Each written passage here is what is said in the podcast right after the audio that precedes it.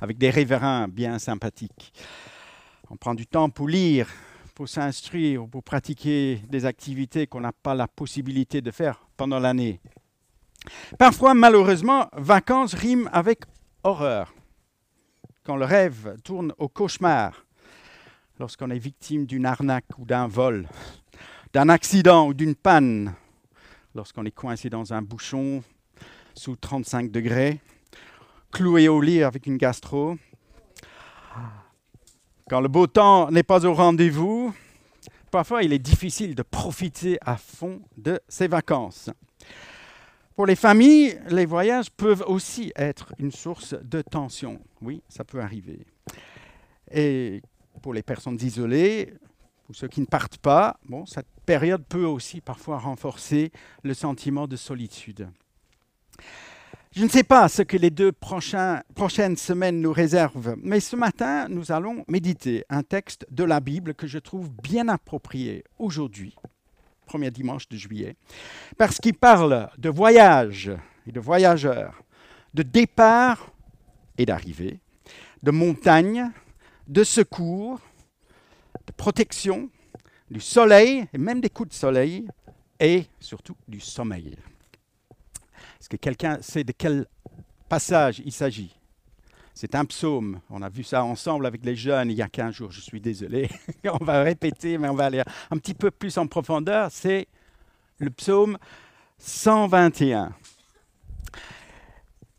qui fait partie d'une série de 15 chansons qu'on appelle des cantiques des montées. Alors, en fait une un cantique pour les montées. Ça veut dire que c'est un chant euh, conçu pour des, pèlerins qui montaient vers Jérusalem ou qui gravaient les marches du temple à l'occasion des grandes fêtes, sans doute vers le 4e, 5e siècle avant Jésus-Christ.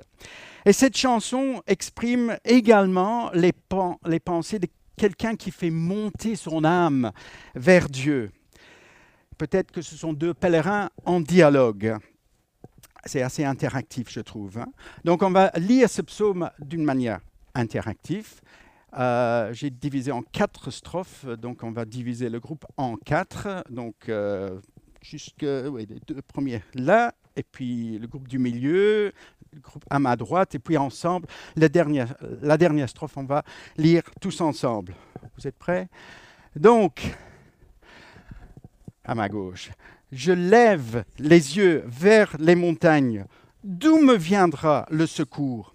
Le secours me vient de l'Éternel, qui a fait les cieux et la terre. Il ne permettra pas, je vous écoute, il ne... Il ne... Voilà. Il ne permettra pas que ton pied dérape. Celui qui te garde ne somnole pas. Voici, il ne somnole ni ne s'endort, celui qui garde Israël. L'Éternel est celui qui te garde. L'Éternel est ton ombre à ta main droite. Pendant le jour, le soleil ne te brûlera pas, ni la lune pendant la nuit. Et tous ensemble, l'Éternel te gardera de tout mal. Il gardera ton âme. L'Éternel gardera ton départ et ton arrivée dès maintenant et pour toujours. Si ce psaume s'adressait en premier lieu aux Israélites de l'Ancien Testament en route vers la Jérusalem terrestre, je trouve beaucoup d'applications pour nous chrétiens qui, à la lumière du Nouveau Testament, sommes en pèlerinage vers la Jérusalem céleste. Ce psaume m'encourage à lever les yeux. Regarde vers Dieu, vers l'Éternel. Le psalmiste est visiblement entouré de collines. Hein. Je lève les yeux vers les montagnes.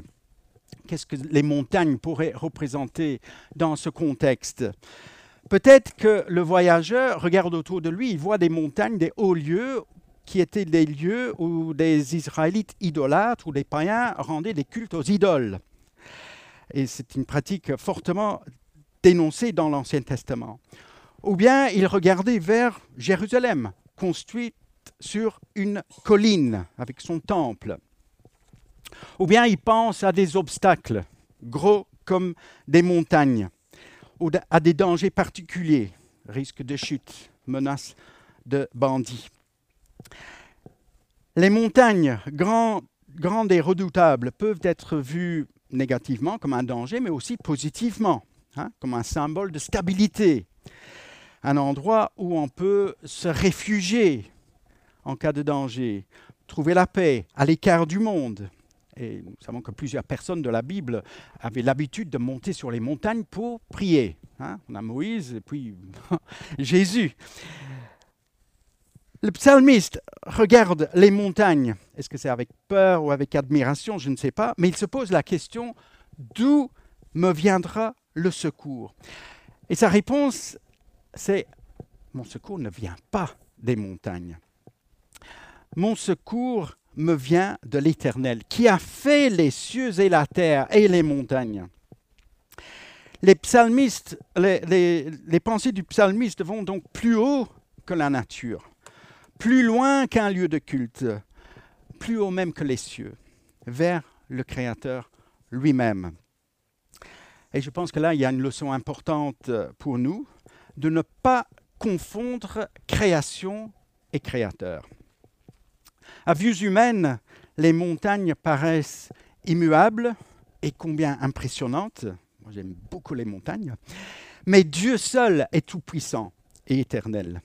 Lui seul est digne de notre confiance totale. Peut-être que l'auteur du psaume 121 repense à un autre psaume euh, écrit par Moïse quelques siècles auparavant, le psaume 90, qui commence Ô Seigneur, d'âge en âge, tu as été notre refuge.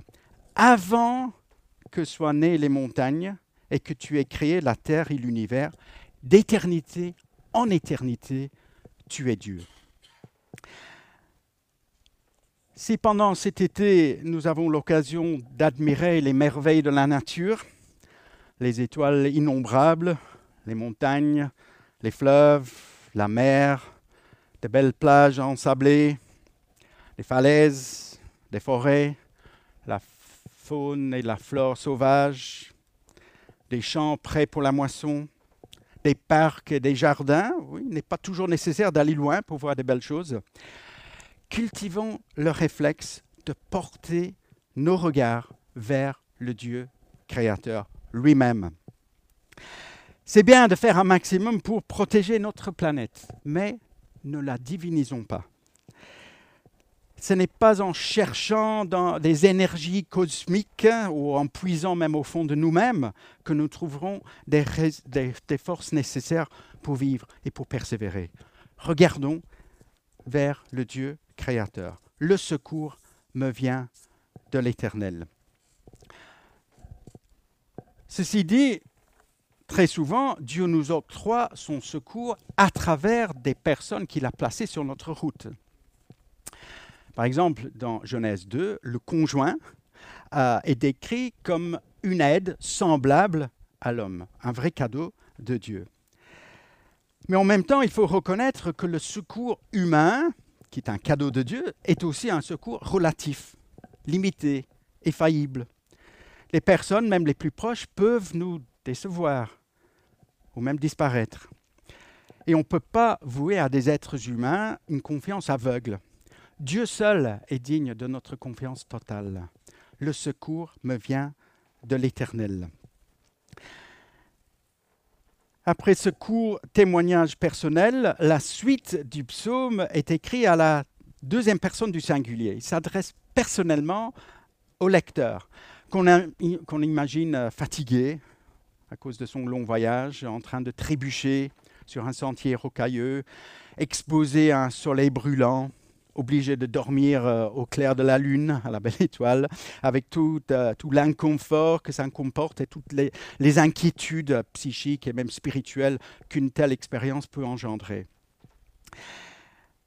L'auteur invite son interlocuteur à entrer dans cette même relation de confiance.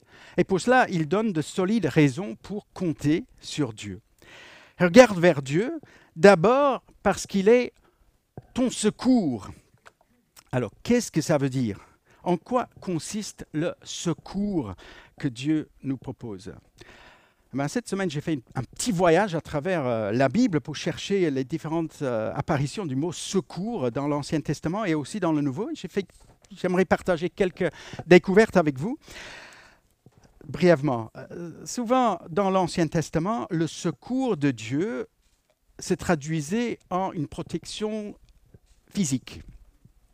Alors, pour ceux qui connaissent bien leur Bible, est-ce que vous connaissez le nom des enfants de Moïse? Oh, C'est une colle, hein?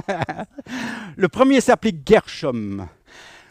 Le deuxième, c'était le même que le nom du, serviteur d'Abraham. Oui, oui, Eliezer. Hein? Moïse appela son deuxième fils Eliezer. Pourquoi? Parce que ça veut dire mon Dieu secours. Car, Moïse a dit, le Dieu de mon Père est venu à mon secours. Il m'a délivré de l'épée du Pharaon. Après ce coup d'État monté, Moïse a dû fuir l'Égypte et se réfugier dans le désert. Il a eu 40 ans pour un petit peu remettre ses idées en place. Et il a pensé au secours que Dieu lui avait apporté avant de délivrer le peuple de, l'esclavage. Donc là, c'est une protection plutôt physique. Aussi, euh, le secours de Dieu, très souvent dans l'Ancien Testament, se rapporte à, des victoires militaires. Euh, et à maintes reprises dans l'Ancien Testament, euh, Dieu est intervenu pour délivrer les Israélites de leurs ennemis, et parfois d'une façon spectaculaire. Et après la victoire des Israélites sur les Philistins, Samuel, il a pris une pierre, il a érigé en stèle, il a appelé Eben Ezer, qui veut dire la pierre du secours, en disant Jusqu'ici, l'Éternel nous a secourus. C'est un beau texte. On pourrait mettre ça euh, au mur dans notre maison. Jusqu'ici, l'Éternel nous a secourus. Mais là, il pensait aussi à une délivrance militaire. Mais Dieu est aussi décrit comme celui qui vient au secours des plus fragilisés. Psaume 10, verset 14, c'est à toi que s'abandonne le malheureux, c'est toi qui viens au secours de l'orphelin. Donc le secours de Dieu touche des personnes qui sont vraiment dans le besoin. Plus on avance dans la Bible, plus euh, on insiste sur l'aspect spirituel du secours que Dieu accorde. Dans le psaume 79, verset 9, il y a une prière. Secours-nous, Dieu de notre salut. Délivre-nous et pardonne nos péchés à cause de ton nom. Et encore plus dans le Nouveau Testament, le secours de Dieu va de pair avec sa grâce, avec son pardon. Hébreux 4, verset 16. Approchons-nous donc avec assurance du trône de la grâce. Pourquoi? Afin d'obtenir miséricorde et de trouver grâce en vue d'un secours opportun. Dans sa miséricorde, Dieu a vu notre état misérable, loin de lui, dans le péché. Il est intervenu en envoyant Jésus-Christ, qui a pris nos fautes sur lui afin de nous retirer de notre misère. Comme un secouriste qui arrive en premier sur la scène d'un accident, Jésus, il a tout donné. Il a payé le prix fort, le prix ultime pour nous sauver, pour que nous puissions être pardonnés et mis en règle avec Dieu et entrer dans sa famille. On pourrait dire que le salut en Jésus-Christ euh, constitue le premier secours que Dieu nous offre encore nous faudrait-il accepter son assistance. Peut-être que vous avez du mal à croire. Je peux comprendre. C'est pas toujours évident d'assimiler tout cela. Mais si c'est votre cas, pourquoi ne pas prier comme le père de l'enfant malade qui s'écria devant Jésus Oui, oui, je crois Jésus, mais viens au secours de mon incrédulité. Le salut, c'est le premier secours que Dieu nous offre. Mais par la suite, Dieu s'engage à nous secourir tout au long de notre vie. Par exemple, dans les moments de tentation. Et souvent pendant l'été, nous savons que les tentations peuvent, certaines tentations particulières peuvent nous assaillir. Qu'on soit jeune ou moins jeune, chacun connaît ses points faibles. Mais, d'après Hébreu 2, 18, du fait que Jésus a souffert lui-même quand il fut tenté, il peut secourir ceux qui sont tentés. Il n'y a aucune tentation qui nous arrive qui n'est pas humaine. Jésus est pleinement humain. Il compatit donc à nos faiblesses. Les tentations et les épreuves, Jésus les connaît. Et plusieurs fois, il a demandé à ses disciples de prier afin de ne pas tomber dans la tentation. Et nous savons que Dieu est fidèle. Il ne permettra pas que vous soyez tentés au-delà de vos forces, mais avec la tentation, il donnera aussi le moyen d'en sortir pour que vous puissiez la supporter. Le Seigneur nous aide donc à résister à la tentation. Il suffit de faire appel à lui et de prendre la sortie qu'il nous propose. Mais malheureusement, il nous arrive encore de succomber à la tentation. Est-ce que ça veut dire que Dieu nous laisse tomber? Mais non. Même lorsque nous succombons à la tentation, nous chutons, la main de Dieu n'est pas trop courte pour nous secourir, pour nous ramener à lui chaque fois que nous rechutons. Pensons à Simon-Pierre. Malgré ses bonnes intentions, je ne vais jamais te laisser euh, tomber, Seigneur, eh ben, il a quand même lourdement chuté, hein, en reniant Jésus trois fois. Mais Jésus n'a pas arrêté de prier pour lui. Et après sa résurrection, Jésus a eu, un petit entretien avec Pierre il lui a tendu la main. Il a aidé à se remettre debout. Et après, euh, Jésus lui a confié une mission très importante, hein, une mission de berger. Donc Dieu nous offre son secours pour résister à la tentation, pour nous relever euh, en cas de chute, et ensuite il offre son secours pour nous impliquer dans son service.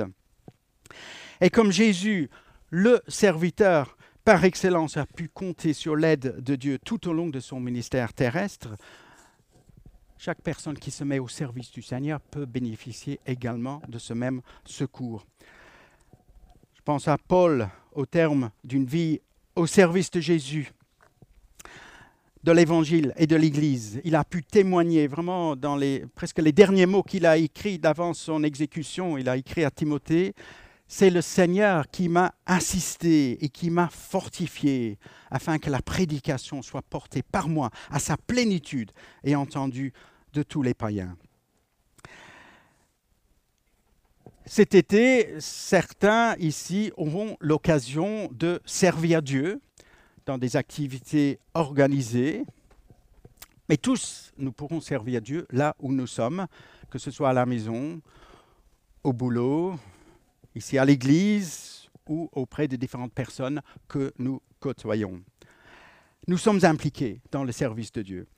Et quelle que soit notre activité,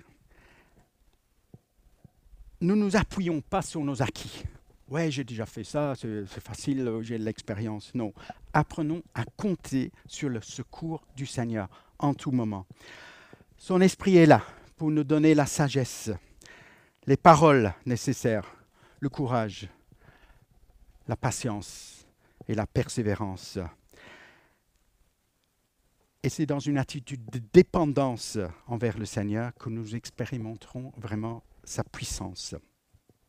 Regardons vers le Seigneur, car il est notre secours. Ensuite, deuxième raison, regardons vers le Seigneur parce qu'il est notre gardien. Comptez combien de fois le mot garder revient dans ce psaume. Je vais noter six fois. D'habitude, dans l'Ancien Testament, ce verbe garder désigne l'attitude que les Israélites devaient avoir envers Dieu. Ils devaient garder sa loi.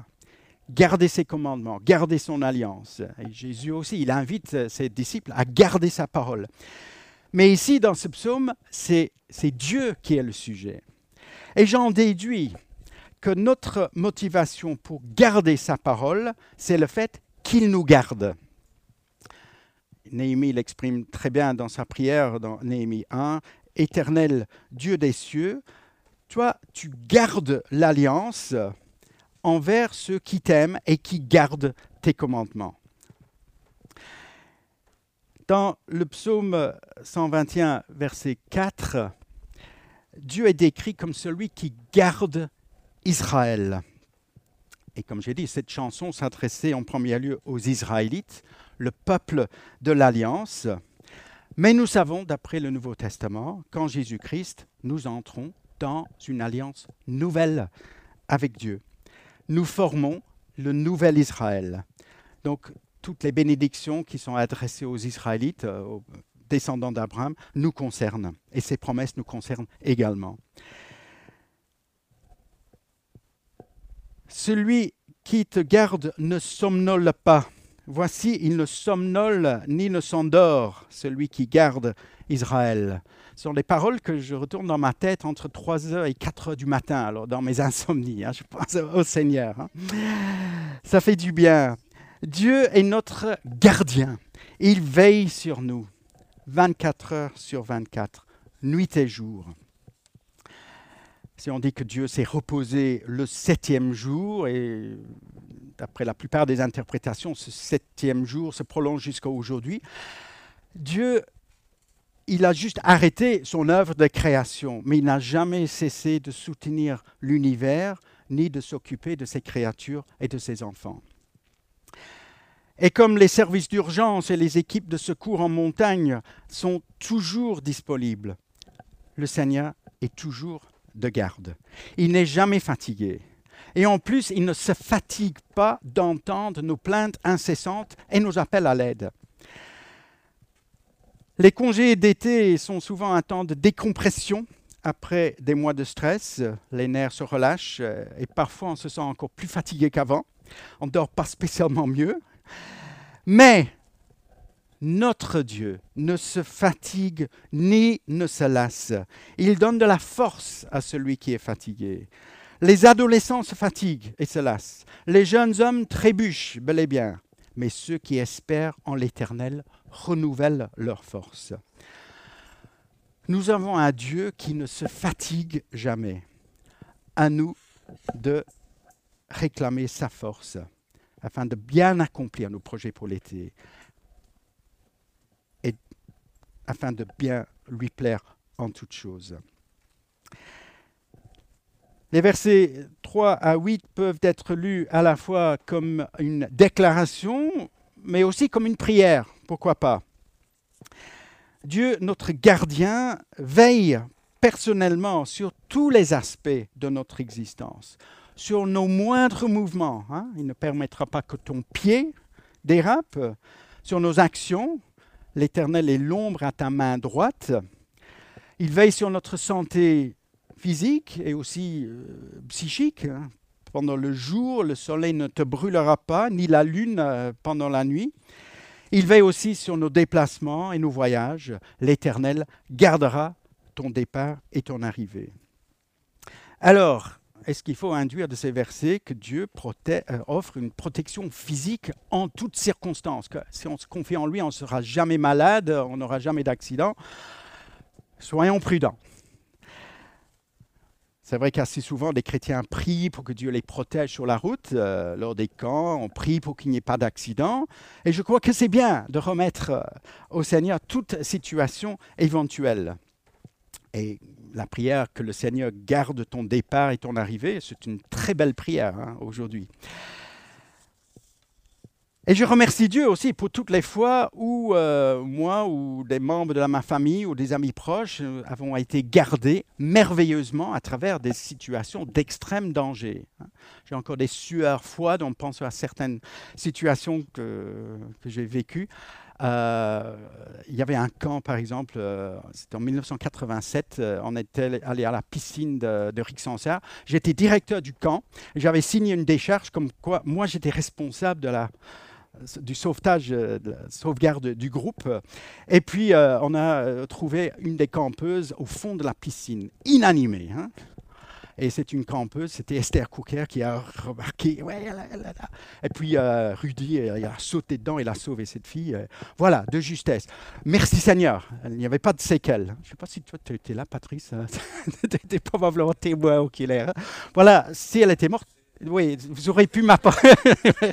ouais, toi, tu aurais pu m'apporter des oranges. Hein. Bon, je remercie le Seigneur pour sa protection. Mais Évidemment, je pense qu'on est tous d'accord que cette promesse, l'Éternel est celui qui te garde, n'est pas une autorisation à conduire comme un fou ou à se conduire comme des fous. Il euh, ne faut quand même pas tenter le diable. Et comme dit Jésus, on ne doit pas mettre Dieu à l'épreuve. On ne se moque pas de Dieu. Et je constate aussi que des accidents et des maladies graves peuvent frapper n'importe qui même des personnes qui ne commettent pas d'imprudence ou qui marchent avec le Seigneur. Est-ce que ça veut dire que Dieu ne tient pas ses promesses? Bien sûr que non.